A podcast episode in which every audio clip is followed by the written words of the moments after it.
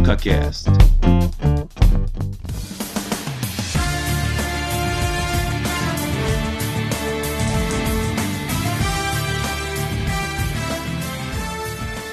Começando com o CaCast, episódio número 19. Eu sou o Cauê Martinelli, eu estou aqui com o meu amigo. Tudo bem, Davi? Olá, Cauê, tudo bem? Olá, pessoal aí que está nos ouvindo, nosso, nosso público fiel, né? Que sempre está aí dando play no Spotify, aí na plataforma de Deezer, é. no app. Nossa e... ma nossas mães. nossas mães, nossas tias. Ah, cara, mas eu não posso falar nossas mães se minha mãe não fala português. Não entendi nada, entendeu? Mas ela escuta, ela escuta. Vou falar a minha futura sogra. É, essa é uma boa, né?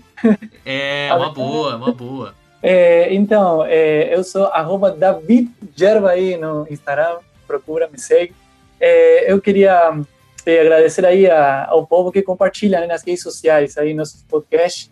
Agradecer aí porque estão dando uma, uma força, mas também porque eles curtem, né? Porque eles não é só compartilhar, é ouvir eles comentam, eles opinam aí dos temas, eu queria agradecer eles também. Bom, eu quero apresentar o nosso convidado de hoje, um reforço de peso para discutir esse tema de hoje, né? Vindo de, dessa questão dos jogadores da NBA terem paralisado a última rodada na semana passada por conta de mais uma violência contra negros nos Estados Unidos. Esse assunto que infelizmente ainda reverbera nas, na nossa sociedade. E a gente tem o Thales. Tudo bem, Thales? Boa noite, bom dia, boa tarde, depende aí para a hora que a galera vai ouvir. Obrigado pelo convite, vamos bater esse papo aí, gente. Poxa, a gente que agradece você ter topado. É, o Thales, que é jornalista do Grupo Globo, editor de texto do Redação, Sport TV, e também é, apresenta, né, um dos apresentadores e participantes do Ubuntu Esporte Clube, podcast que está disponível nas principais plataformas digitais, em qualquer plataforma digital você encontra, assim como você encontra o CocaCast, e também no site do ge.com, né, você vai ali na parte podcast, você pode encontrar. Então o Thales vai estar com a gente para discutir um assunto que é muito sério, né, Davi? Não sou um privilégio é falar com um jornalista aí como é Thales, é, é, também uma responsabilidade, porque a gente vai falar um tema sério. É, a gente não vai, vai falar de uma questão é, tão importante, assim, de, de, uma maneira que não seja tão séria, não. A gente vai falar com um jornalista que está realmente comprometido com essa causa. Então, vai ser muito legal. Perfeito, meu amigo. Então já vamos começar, que a gente tem muita coisa para falar hoje.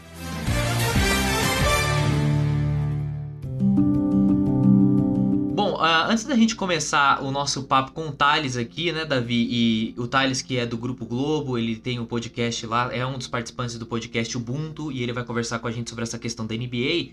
É, eu acho que é interessante a gente relembrar alguns casos que já aconteceram de atletas, né? Para mostrar como que o esporte é muito mais amplo do que o esporte propriamente dito e como ele tem um impacto social muito grande quando os atletas se permitem fazer isso, né? E o Corinthians, que não é um clube que eu torço, não tenho apreço pelo Corinthians.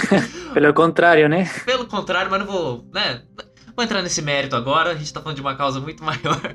Mas o Corinthians, ele teve um ato que ficou conhecido como a democracia corintiana lá nos anos 80 aqui no Brasil, que é muito interessante, porque é um período em que o Brasil vivia uma ditadura militar, e ali o Corinthians tinha um jogador que era o Doutor Sócrates, um jogador muito conhecido no futebol brasileiro, um dos grandes nomes do futebol brasileiro, não somente porque fazia em campo, mas fora de campo.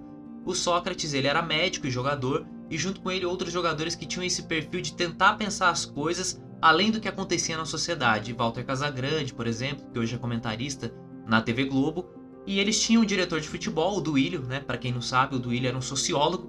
Ele chega para um cargo de diretor de futebol sem saber nada, segundo ele, de futebol, e os jogadores decidem criar um movimento chamado Democracia Corintiana no início dos anos 80. A, a ideia deles era promover o pedido pelas diretas já, ou seja, um voto que permitia que naquele momento as pessoas pudessem escolher um presidente. E para tentar demonstrar isso, eles passaram a ter dentro do clube um posicionamento diferente. Então, não mais o que o técnico ou que o diretor dizia valia para todos os jogadores. Não existia mais essa coisa de hierarquias. Eles se respeitavam, mas todos tinham um posicionamento igual. E, e até interessante porque o Dr. Sócrates tem uma fala sobre isso que explica muito bem. Eu era o único jogador de seleção do Corinthians. Eu tinha o mesmo peso que tinha o terceiro goleiro. Tinha o mesmo peso que o, o cara que limpava a minha chuteira. E tinha o mesmo peso que o diretor do clube. O meu voto. Era um para um. Sabe, é a coisa mais bonita do mundo, cara. Sabe, é respeitar o ser humano.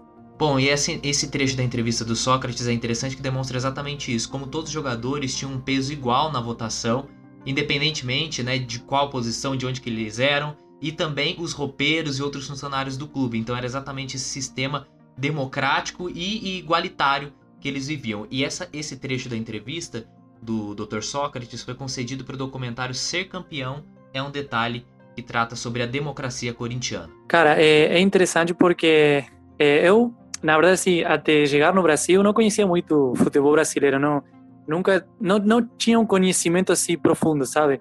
Mas meu pai sempre falava do Sócrates, é, daquele jogador que é, todo mundo lembra, né, aqui no, no Brasil, um, um jogador é, estrela da seleção brasileira. Me falava dele, me falava do Garrincha também. Por quê? Eu falo isso porque porque todo mundo lá conhece o Pelé, né, que são os mais tipo, falo do Pelé como o futebol é, antigamente, né? Agora o Neymar, agora eu acho que é mais fácil conhecer os jogadores de outro país por causa das redes sociais, a, a mídia e tal. Mas meu pai lembra que sempre ele me falava do Sócrates. E é interessante, né? Porque é, quando você fala do futebol, por exemplo, de jogadores que foram estrelas, você fala do, do jogo mesmo, do futebol, né? Mas é interessante conhecer o, é, a parte é, social, militante, é ideológica, né? É muito interessante, né? Porque você falou no começo, né, que muitas vezes o futebol é um reflexo da, da vida, da realidade, né? Então é, muito interessante porque são jogadores eu acho, é muito queridos né, por todo o Brasil, é, falando do Sócrates, e ele tinha um posicionamento, né? Bom, Davi, ainda nessa coisa do futebol, eu imagino que na Argentina você também tenha detalhes, eu não sei se só positivos ou negativos, mas também de referências de como que o esporte acaba afetando ou tendo um contato direto com as coisas que acontecem na sociedade, né? É muito interessante o que você fala, Cauê, porque na Argentina é, aconteceu uma coisa muito diferente. E eu vou falar assim, dos casos que eu conheço, é, quando eu fui a pesquisar como que era tratado o assunto do racismo, por exemplo, na, na Argentina, mas no mundo do deporte, esporte, desculpa mais, ainda no futebol, que é o esporte mais popular é, na Argentina, acho que no Brasil também acontece, na Sudamérica mesmo, né? É, eu achei, é, por exemplo, músicas das torcidas que são realmente lamentáveis, muito lamentáveis. É, e é interessante porque tem aqui vários artigos é, jornalísticos que se perguntam assim, como pode ser que uma família inteira que vá para o estádio, é, pai, mãe, filhos, cantem esse tipo de, de música, que vão, é, vão mais além do jogo, além do futebol, e tem uma conotação é, racista, xenofóbica e homofóbica também. Eu quero você ouça aqui também nossos amigos ouvintes algumas das músicas que as torcidas argentinas cantam. Eu não vou obviamente colocar todas as torcidas da Argentina, todas as músicas racistas, porque são muitas, muitas mesmo. Mas vou dar alguns exemplos para você ver o que está acontecendo no futebol e depois vou falar se mudou alguma coisa. Vamos começar com a torcida de estudiantes.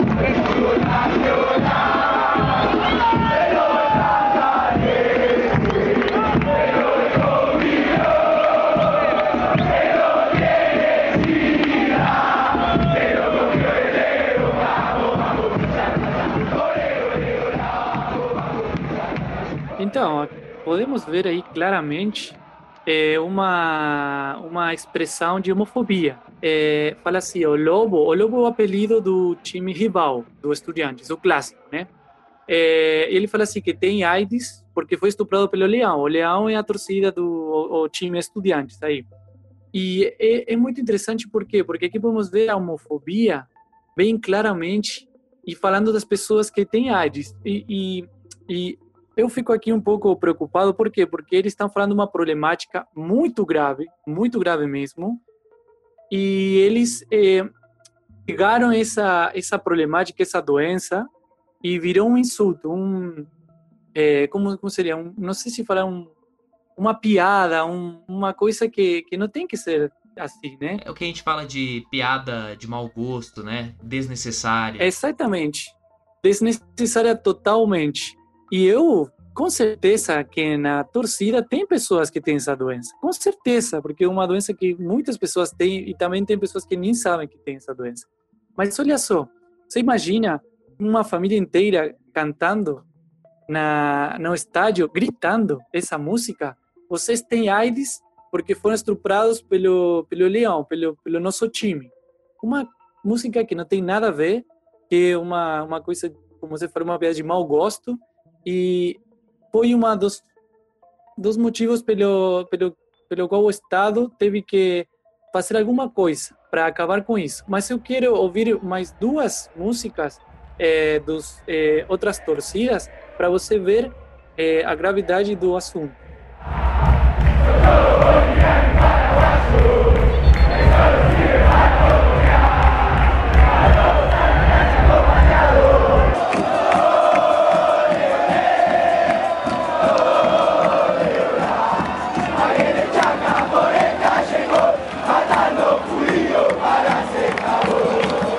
Exemplo do Racing, podemos ver aí um, é, um claro exemplo de é, xenofobia.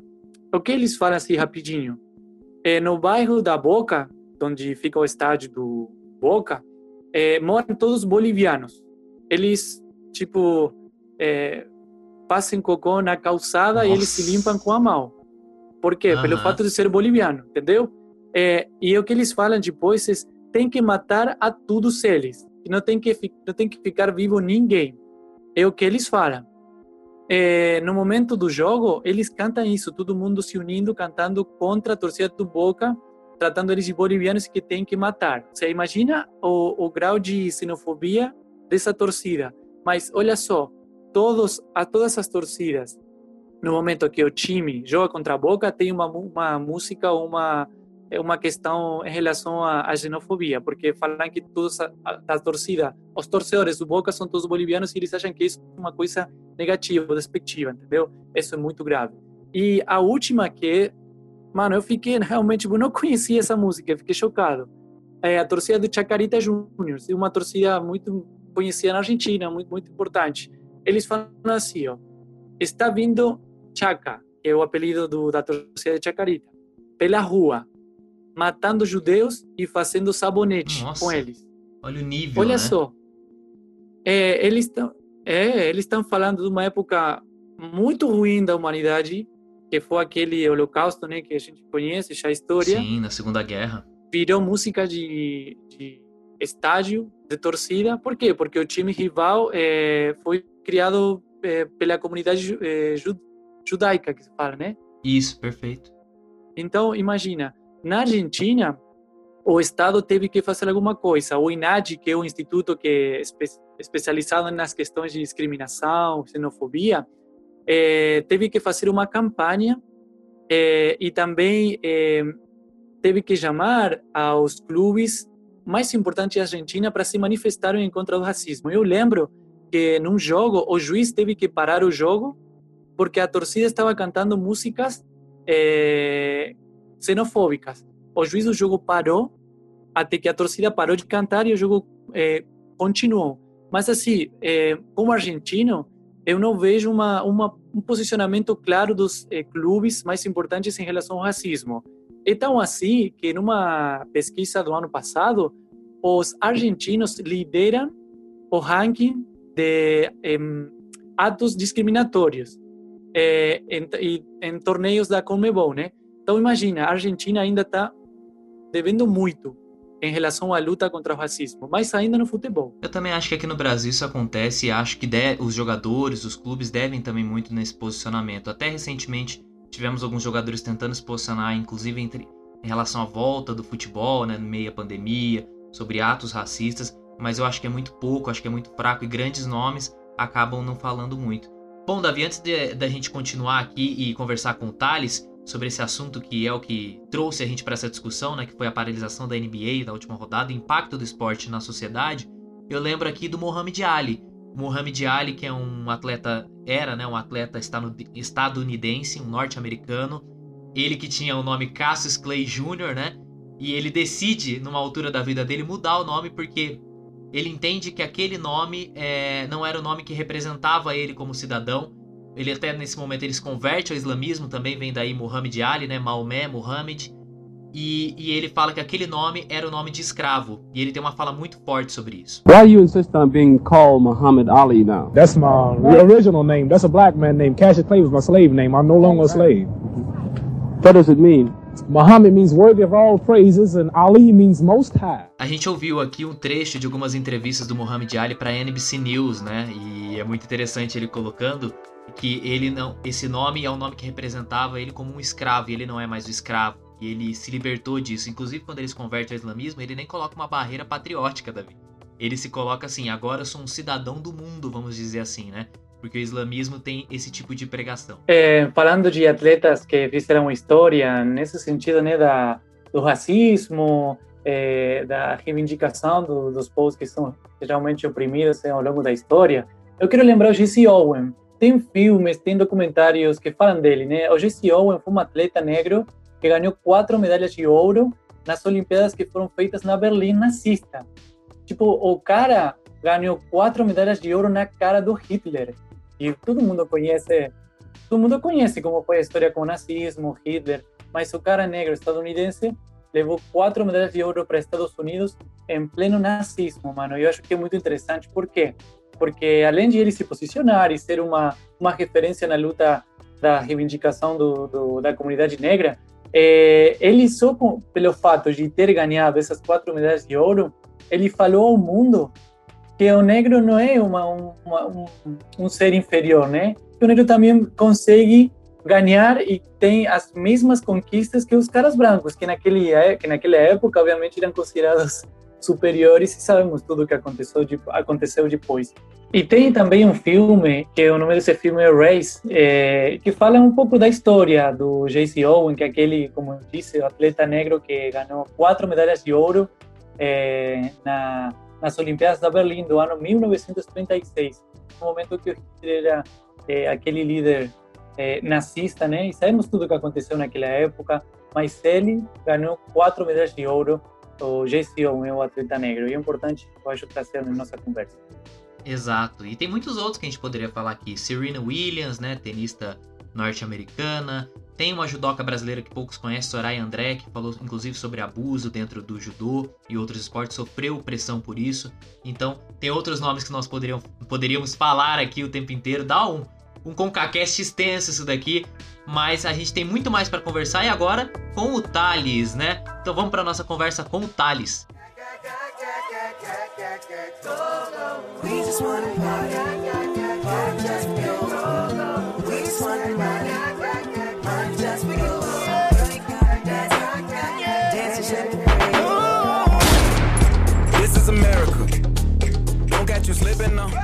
Thales, a gente está aqui para conversar. A gente já falou, Davi, eu aqui sobre alguns casos de manifestação de jogadores né, no esporte, enfim, e que também tem uma representatividade social. Mas na semana passada a gente viu um caso muito interessante dos jogadores da NBA paralisando, né? Uh, naquele momento, algumas rodadas do, dos playoffs da NBA, que é um momento muito importante, inclusive, do, do esporte. E uh, até falava-se naquele momento de paralisar a temporada como um todo, né? A temporada essa que já é totalmente diferente, porque os jogadores estão dentro de uma bolha lá na Disney, né, em Orlando, então estão isolados de familiares, de amigos e lá jogando basquete. Isso aconteceu devido ao Jacob Blake, de 29 anos. Ele foi alvejado com sete tiros pelas costas por policiais, e inclusive isso aconteceu na frente dos filhos dele. É, a tentativa de homicídio né, foi filmada e viralizou ali nas redes sociais. Na ocasião, a polícia inclusive afirmou que apenas estava atendendo um incidente doméstico, mas posteriormente viu que o Blake estava tentando apartar uma briga entre duas mulheres quando ele foi abordado por esses policiais e foi alvejado. Isso gerou uma revolta por parte dos jogadores, da sociedade norte-americana, não vamos dizer como um todo, porque não foi o caso, né? Mas inclusive os jogadores do Bucks e alguns outros jogadores da NBA fizeram um anúncio, falaram sobre a situação. Uh, e com tudo isso que a gente está vivendo, com todo esse contexto histórico, é, por que, que você acha, Thales, que de repente essa situação como um todo, esse discurso dos jogadores, tem um impacto histórico não antes visto? Pelo menos eu não me, não me recordo na NBA ou no esporte americano uh, um discurso de jogadores e uma situação tão grave que tem um impacto histórico como esse que a gente está vivendo agora, né? Uh, uma coisa é porque até então a gente não tinha visto é, uma paralisação é, numa liga assim tão importante que gera tanto dinheiro. Você lembrou aí que a NBA ela foi para uma bolha, então assim já já não bastasse ela ela gerar tanta grana durante tanto tempo do, a, ao longo dos anos, ela esse ano ela tem um aspecto diferente que teve a, essa pandemia, né? E houve um investimento para que ela não parasse, né? Eles foram para Orlando, eles estão lá no resort da Disney, então eles já fizeram esse recorte financeiro que é muito grande. O que que essa, essa paralisação que aconteceu no jogo do, do Milwaukee Bucks, qual é o aspecto diferente? É o esporte se mobilizando para passar uma mensagem para a sociedade, entendeu? Ele está se comunicando com as pessoas.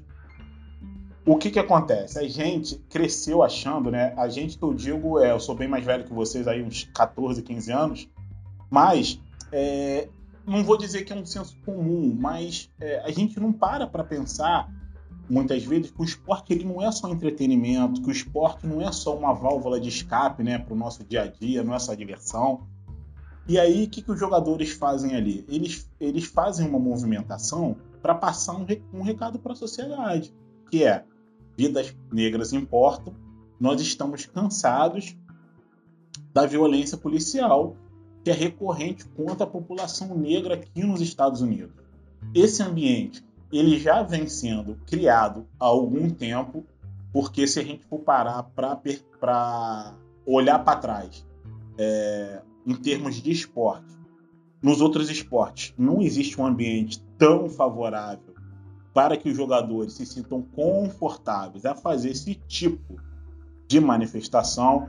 A gente lembra que quatro anos atrás o Colin Kaepernick na NFL, né, na Liga de Futebol Americano dos Estados Unidos, ele, ele começou a se ajoelhar durante o hino nacional como forma de protesto e ele foi boicotado por todos os times né, da NFL. Ele ficou quatro anos sem um time para treinar e os jogadores não compraram um barulho nele, dele.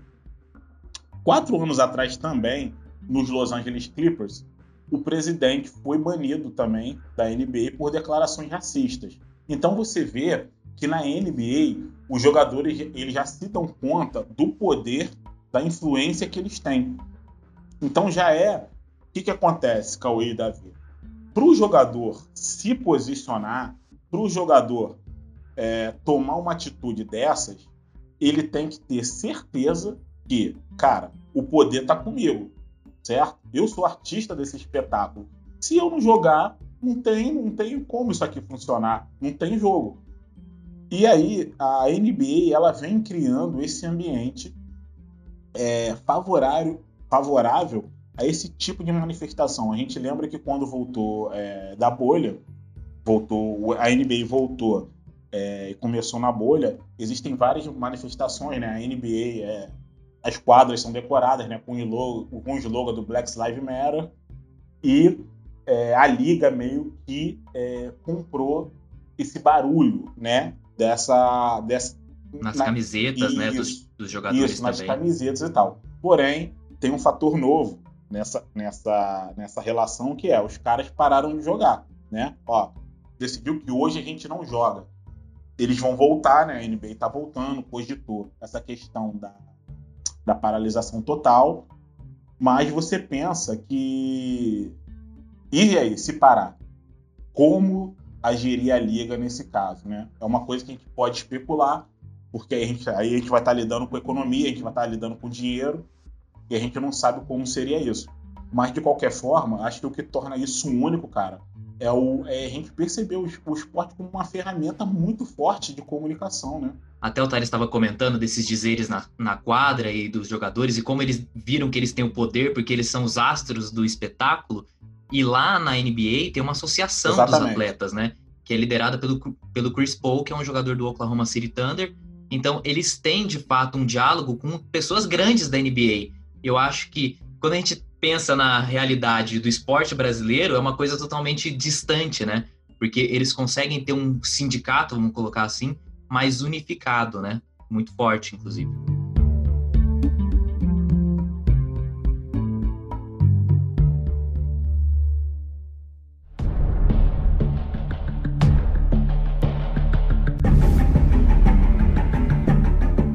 estava lendo aqui algumas notícias que falam que um, pelo menos duas pessoas que tiveram essa influência para que a liga não pare eh, foi Barack Obama, o ex-presidente dos Estados Unidos, e Michael Jordan, que é obviamente o máximo referente do basquetebol.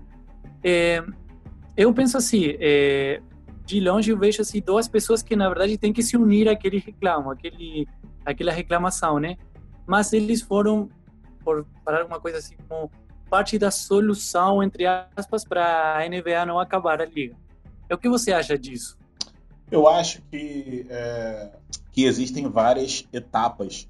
É, existem algumas etapas que podem vir a serem cumpridas né, na, nessa questão da NBA. Quando a gente pensa em Michael Jordan, em Barack Obama, a gente tem o, o, talvez o maior jogador né, da história da liga. Aí a gente pode estar tá aqui debatendo se é ele, se é o Magic Johnson, mas e, e tem o Obama, que é uma figura central, que foi um, um ponto de mudança na política americana, e que ele tem essa característica diplomática. É, eu, não, eu não vejo assim que eles foram contra a paralisação. Eu acho que eles negociaram uma volta, entendeu? E eu acho que no caso de é, a gente estar tá no meio de uma eleição, é, as convenções republicanas, né, que tem um discurso é, que pregam medo, que, e esse medo é que gera muito dessa violência policial, é um debate que está muito acalorado nas eleições agora. Eu aqui chutando, eu acho que pode ter alguma posição estratégica, principalmente no que diz respeito ao Barack Obama, nesse recuo da paralisação total. Nesse talvez recuo da paralisação total. Por que eu digo talvez? Porque foi uma coisa que se especulou, mas no entanto, a gente não viu é, ninguém assim da NBA ou o próprio sindicato dizer: olha, nós vamos parar. Especulava-se, especulava-se. Mas o que, que eu acho que pode ter acontecido? De repente, é, principalmente ali da parte do Obama, ele, ó, galera, vamos dar uma segurada nessa questão da paralisação, porque a gente tem uma eleição aí que a gente tem que ganhar essa eleição. E a gente está num ambiente eleitoral fortíssimo. E as, as discussões, o debate, principalmente do lado dos republicanos, é, digo do lado dos republicanos aqui porque é, o, o Donald Trump já viu deu, deu declarações, é, várias declarações de embate né, contra, o, contra o posicionamento de jogadores da NBA. No mesmo dia em que aconteceu a paralisação, inclusive. Ele. Fez isso. No mesmo dia que, que aconteceu a paralisação, só para ficar um exemplo. Mas é interessante quando a gente pensa nisso também. Vocês citaram o nome do Michael Jordan. Eu tava assistindo aquele documentário né, da Netflix, o The Last Dance, o último arremesso, né? Muito bom. Muito bom. Muito bom. Só que ele traz uh, aspectos polêmicos ali do Michael Jordan. Eles não se aprofundam muito porque o, o documentário teve a aprovação do Michael Jordan, então eles não vão totalmente contrário. Sim. Mas eles conseguem trazer contrapontos que eu achei interessante. Tem aquela frase famosa dele nos anos 90, né? Republicanos também compram tênis, que foi no momento onde existe um senador, a possibilidade de um senador negro se eleger nos Estados Unidos, que seria o primeiro, né? E a comunidade negra, a comunidade ali dos Estados Unidos, pedia que o Michael Jordan desse apoio a esse cara, inclusive porque ele concorria contra um, um senador claramente ali na, na, naquele momento é, uma pessoa racista, né? Então tinha a possibilidade Isso. de fazer história ali. E aí o Michael Jordan, que tinha até hoje, né, o Air Jordan aí, né? Quem nunca teve um Air Jordan? Eu nunca tive. Também não. Nem eu. sempre olhava, sempre quis ter. Sempre quis ter, mas nunca tive. mas ele soltou essa frase: republicanos também compram tênis. E aí, quando a gente vê um LeBron James, que se eu não me. Posso estar errado, mas é o grande nome do esporte uhum. do basquete aí, mundial, nos últimos 20 anos, pelo menos, ou nos últimos 20 anos, não, nos últimos 10 anos, vai. A gente tem um Kobe Bryant aí. É, mas o LeBron James se posicionando e outros atletas se posicionando também, eu acho que isso dá um peso também dentro desse contexto histórico que a gente está falando, né? We are scared as black people in America. Black men, black women, black kids, we are we are terrified. Because you don't know. You have no idea. You have no idea how that cop that day left. O LeBron James, é, ele passa para mim assim como é, eu, eu acho que no nível menor, tá? Mas o Mohamed Ali, quando a gente lembra muito desses atletas, a gente não lembra só do que eles fizeram dentro do ringue ou dentro das quadras, mas de, de como eles ficaram marcados na história dos Estados Unidos, na história do mundo e como isso pode refletir aqui na nossa sociedade também. É, Cauê, você traçou aí uma linha do tempo interessante, que eu acho que tem é, estabelecer um diálogo com o que eu falei ontem, o que eu falei antes, que é a questão do ambiente. Quando a gente cita Michael Jordan e cita LeBron James na questão do posicionamento, o que, que a gente tem? A NBA, ela ali em 92, ela tem um ponto de virada é, no que diz respeito à transmissão dela para o mundo inteiro, que é as Olimpíadas de Barcelona, é, o, quando juntam ali é, pela primeira vez os jogadores profissionais disputando uma Olimpíada e três gerações, né, que seria ali Larry Bird, Magic Johnson e Michael Jordan. Que, que acontece com a NBA naquele momento? Ela passa a ser transmitida para quase mais que o dobro do que ela era antes e ela vira mais um elemento forte de influência da cultura americana, assim como a música, assim como o cinema. Quando o Michael Jordan acontece esse lance do Michael Jordan com o senador lá atrás, a NBA ainda estava se entendendo como um grande negócio.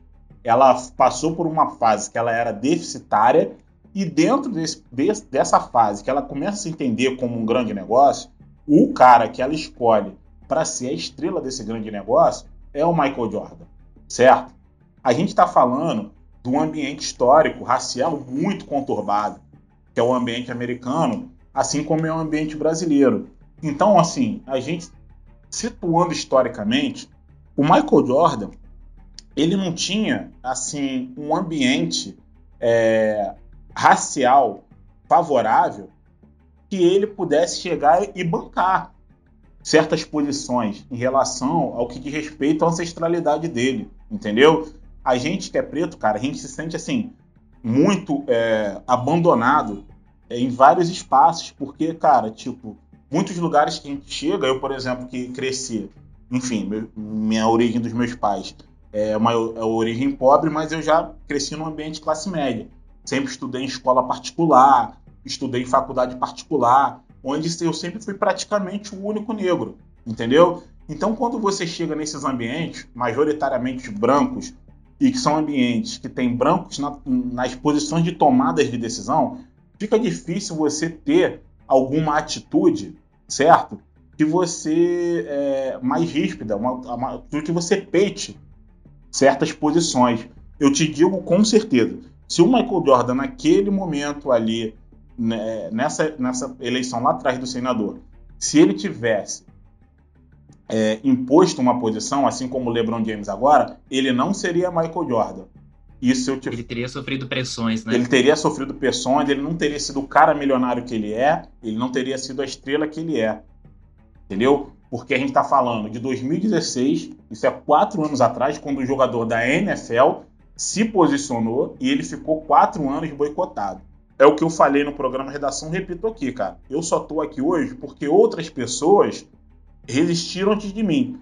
Então a linha do tempo é Muhammad Ali, teve o Michael Jordan, teve, tiveram outros atletas, e hoje a gente tem o quê? Um LeBron James, um Giannis Antetokounmpo, um atleta como Stephen Curry, que eles têm um ambiente muito mais tranquilo e muito mais favorável a se posicionar sobre questão racial. Ô, Thales, eh, você já falou um pouco do, do, da pergunta que eu vou fazer agora, mas hoje em dia, é, você acha que os esportistas, estrelas, é, que sempre falam alguma coisa da questão racial, da discriminação, você acha que a postura deles tem que ser mais radical?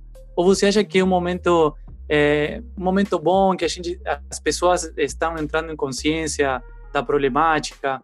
O que você acha?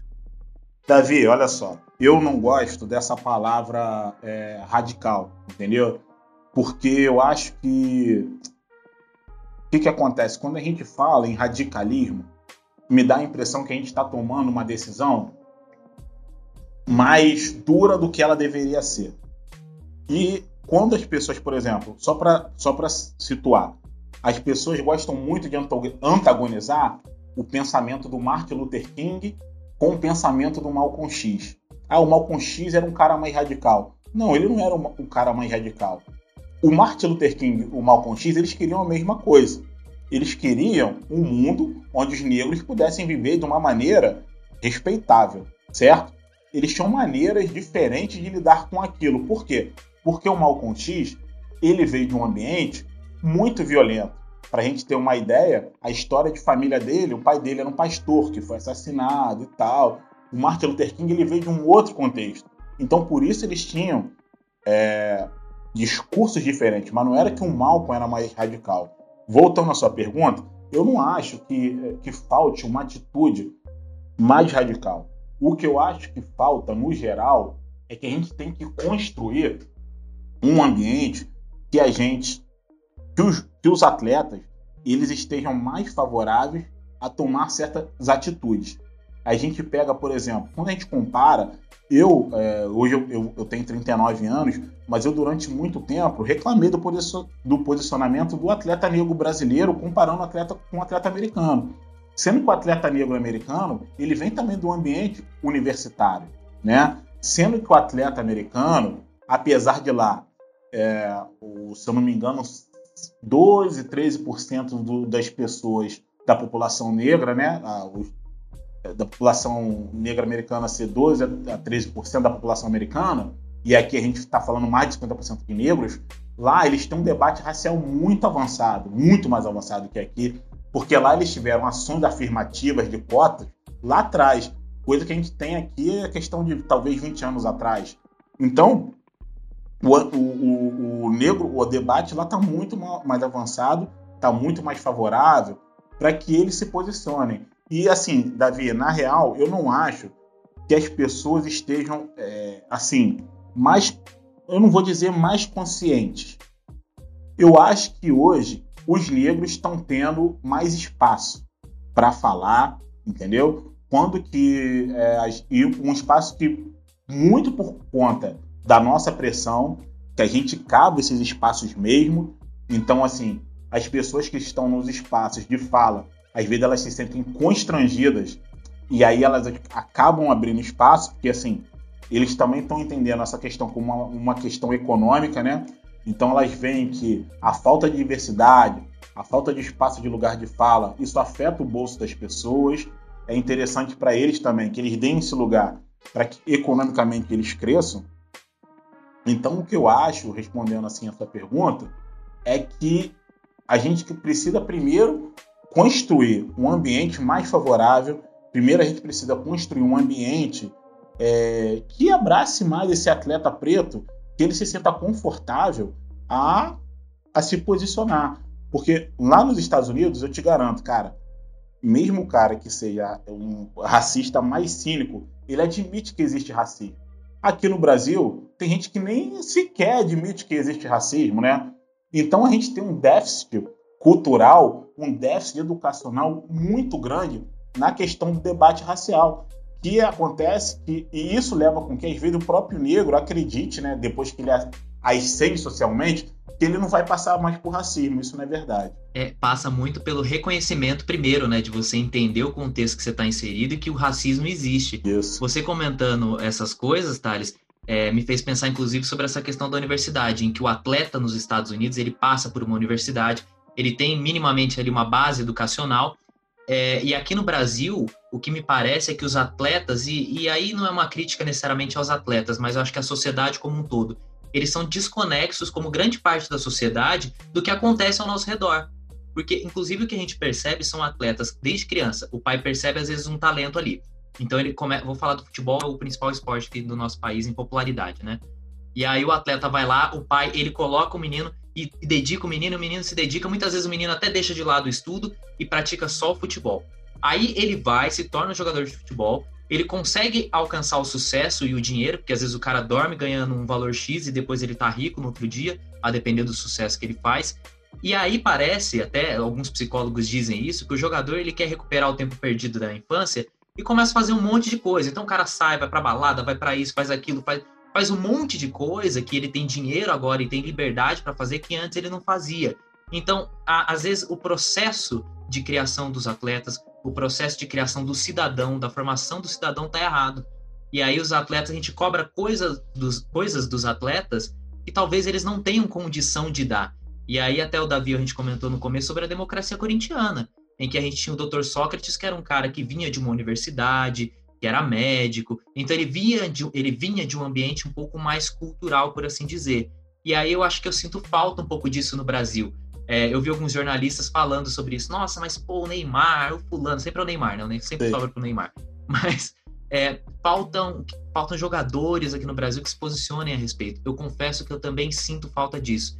Mas eu acho que enquanto no Brasil a gente desassociar a formação do atleta da formação do cidadão, ou que seja de outros profissionais aqui que nós temos no país, da formação do cidadão, do entendimento do, do contexto em que ele está inserido, do machismo, é, da, de preconceito contra homossexuais, é, de racismo, enquanto a gente isolar tudo isso do esporte e das pessoas como um todo, eu acho que a gente nunca vai conseguir ter atletas ou pessoas públicas falando mais a respeito ou se posicionando de uma maneira concreta, não somente falando, porque tem gente que fala e fala bobeira. É. Falando de uma maneira concreta, com uma opinião bem é, formada a respeito do assunto, né? Sim. É, o futebol, cara, ele é só um reflexo, né, da sociedade, né?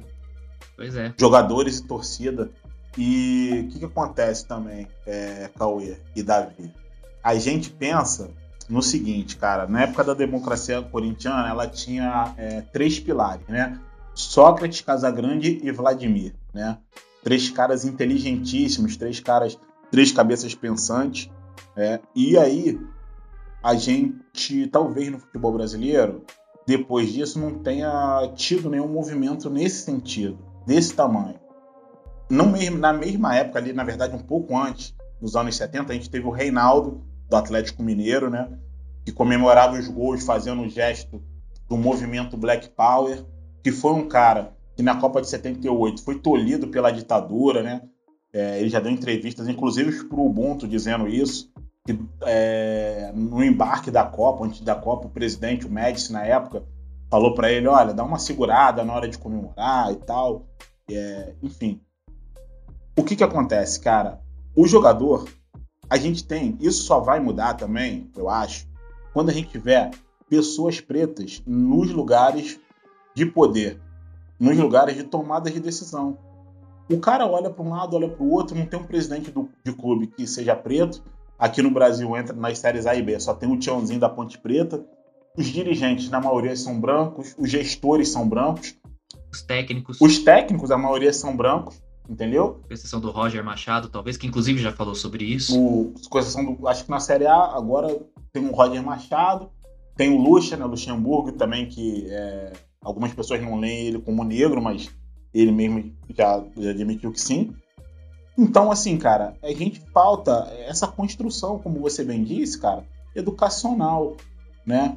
A gente também não pode dizer que do dia para noite a gente, pô, com 20 e poucos anos, se a gente ganha dinheiro pra caramba, se a gente já tem juízo, cara, para lidar com isso. É, é, é entendeu? É difícil. É difícil. Então, assim, com, o, ainda mais o cara, né, que ele teve um, toda uma vida uma, com falta de várias coisas. Falta de estudo, o cara sofreu preconceito racial, o cara não conseguia comer direito, só fazia uma refeição por dia, e de repente ele ganha o primeiro salário. Cara, o cara, se realmente, se ele não tiver um equilíbrio, e, e esse equilíbrio é difícil, porque a carreira do jogador é curta, realmente ele perde um pouco a mão. Mas eu acho que a gente, a gente às vezes pesa na cobrança, né? A gente pensando mais racionalmente, a gente pesa na cobrança. Assim. É, eu queria falar do exemplo argentino né, nessa questão de se posicionar, né? Na verdade, não existe. É, acho que muito. Cara, na verdade, não lembro um jogador argentino falando claro sobre a questão do, da xenofobia, que na Argentina é, é muito forte. No começo do podcast, a gente eh, escutou algumas músicas de estádio, e os caras falam direito, matar bolivianos, matar paraguaios, matar, matar, eh, matar gays.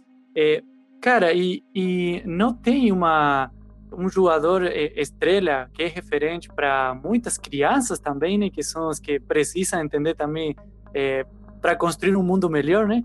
Não, não vi nunca um jogador falando assim, mano, parem de cantar isso. Ou só lembro uma vez que o jogo parou por causa de uma música assim xenofóbica, mas eu acho que também é uma realidade do futebol argentino, que é um problema da sociedade, né? Porque o, o, você falou, né, que é um reflexo da sociedade.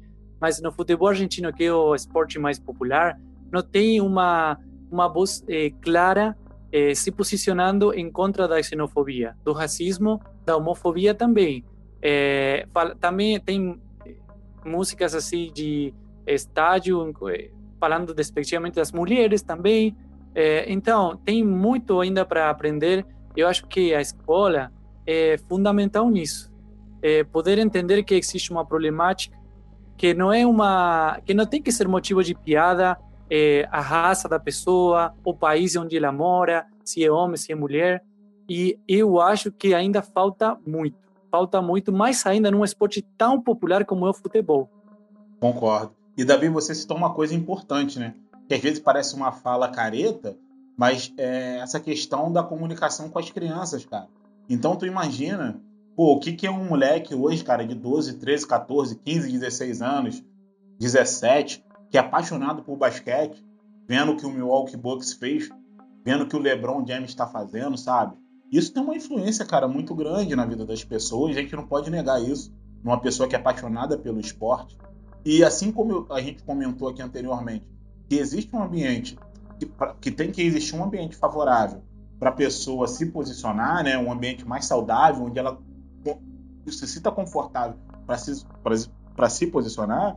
Tem, existe um ambiente também favorável para que ela seja preconceituosa, certo? Que é isso aí que você citou. Para ela ficar gritando ali gritos homofóbicos, gritos xenófobos, é, gritos racistas numa arquibancada, cara, tem todo um ambiente que é, que é, que é criado para que aquelas propenso pessoas isso. propenso para isso, que aquelas pessoas cheguem, cheguem ali naquele ambiente, trate aquilo ali como terra de ninguém.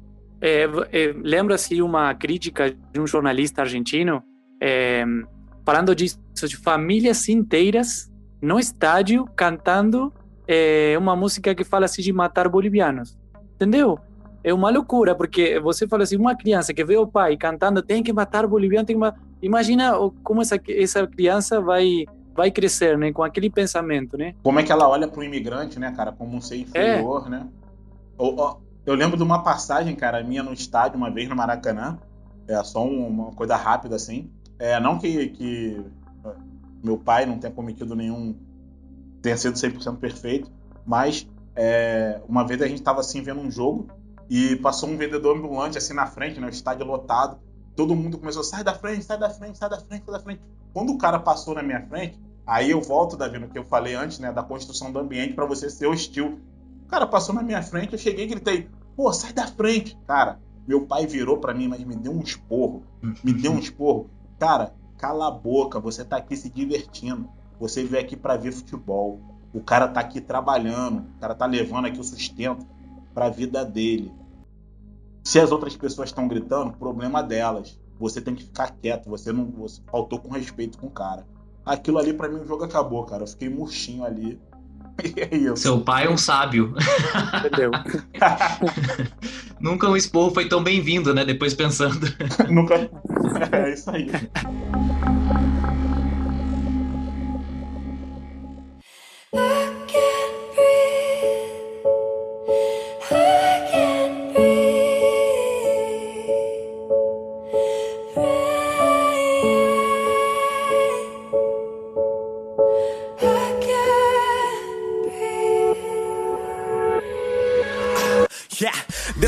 Revolution in our time. Everybody's fighting, change coming, yes. That's why it's an acronym for riot. Everybody has a voice. Don't you dare stay silent. If you say nothing, you are an accessory to violence. É, só pra gente concluir aqui, então, é, o que, que será que falta, então? E aí eu jogo para todo mundo comentar. O que, que será que falta, então, é, para a gente ter um olhar um pouco diferenciado para o esporte. Eu lembro daquela frase que eu acho sensacional, que é: o futebol é muito mais do que um esporte. Porque eu, como jornalista, quando eu vejo um esporte e o que ele vem carregado de histórias, né? Histórias de vida, histórias de pessoas que se superaram para estar tá ali, seja economicamente, é, socialmente, pessoas que, inclusive, igual o Thales comentou, que sofriam um tipo de pressão até política e ainda assim conseguiram estar no esporte, depois conseguiram ter uma voz ativa né, na sociedade. É, o que, que será que falta?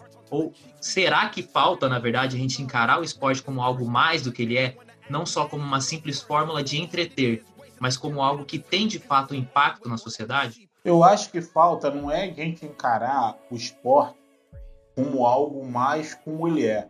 Eu acho que falta a gente encarar o esporte como ele é, que é um lugar de entretenimento e um ambiente e um, e um elemento de comunicação forte. Entendeu? Então, o que falta para o esporte é isso que a gente está tendo aqui. O que falta para o esporte é um ambiente de reflexão. Ambiente que a gente fale de campo-bola, de desempenho, de números, mas também que a gente fale é, de, como, de como um jogador pode ser influente, do que um time, de ações sociais que as equipes possam fazer, como, a, como o Bahia né, vem fazendo várias ações afirmativas. Então, o que falta é a gente tratar o ambiente como mais um ambiente, o futebol como mais um ambiente de reflexão da sociedade. Porque aí sim o esporte ele vai ficar gigante. E também tem a questão que o esporte pode fazer muita coisa, que é muito bem-vindo isso. Mas se a escola, a igreja também, que é parte de umas instituições da sociedade, o governo, o Estado, no caso, se eles não fazem o que eles têm que fazer, o esporte também não não não não, não é uma coisa assim que pode não vai solucionar os problemas, problemas né? Do, verdade, verdade. Não vai solucionar, entendeu? Então o esporte é, um, é uma é, das partes da, da solução, né? Eu acho muito interessante quando o clube faz uma campanha e, e a mídia divulga essa campanha contra o racismo, por exemplo, que é um assunto que a gente está falando. É, a, o presidente, as comissões diretivas dos clubes, os jogadores mesmos, que são uma referência né, para o time, eles se posicionam, mas não é que só falam na, nas, nas redes sociais, tipo, não é só compartilhar uma, uma imagem preta e se manifestar. Não, falando, fazendo coisas. Eu acho que isso contribui muito para a luta contra, contra o racismo. Mas, assim, uma coisa também que a gente tem que levar em conta é que a gente precisa principalmente do posicionamento e do braço da luta também dos atletas brancos. Isso é importantíssimo. Isso é fundamental, não é importante, isso é fundamental. Porque se os atletas brancos também não se posicionarem, não mudar o comportamento, a gente não vai sair do lugar que a gente está. É, e se a gente pensar no contexto americano, por que, que foi tão forte agora essa questão com o George Floyd, né? Que inclusive semana passada completou três meses do assassinato dele.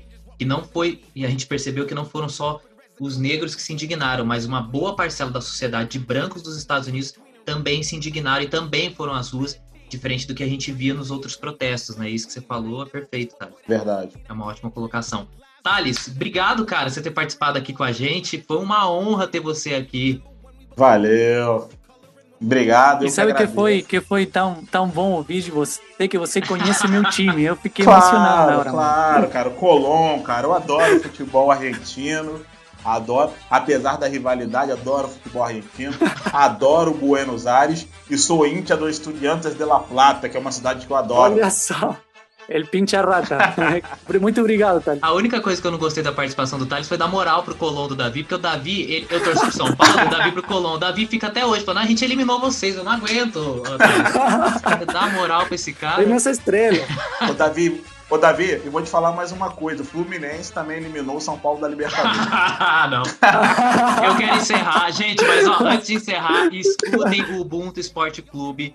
O Ubuntu Esporte Clube lá no GE, né, Thales? O pessoal pode acessar o link que tá na descrição. No ge.globo e demais plataformas, Deezer, Spotify, estamos lá.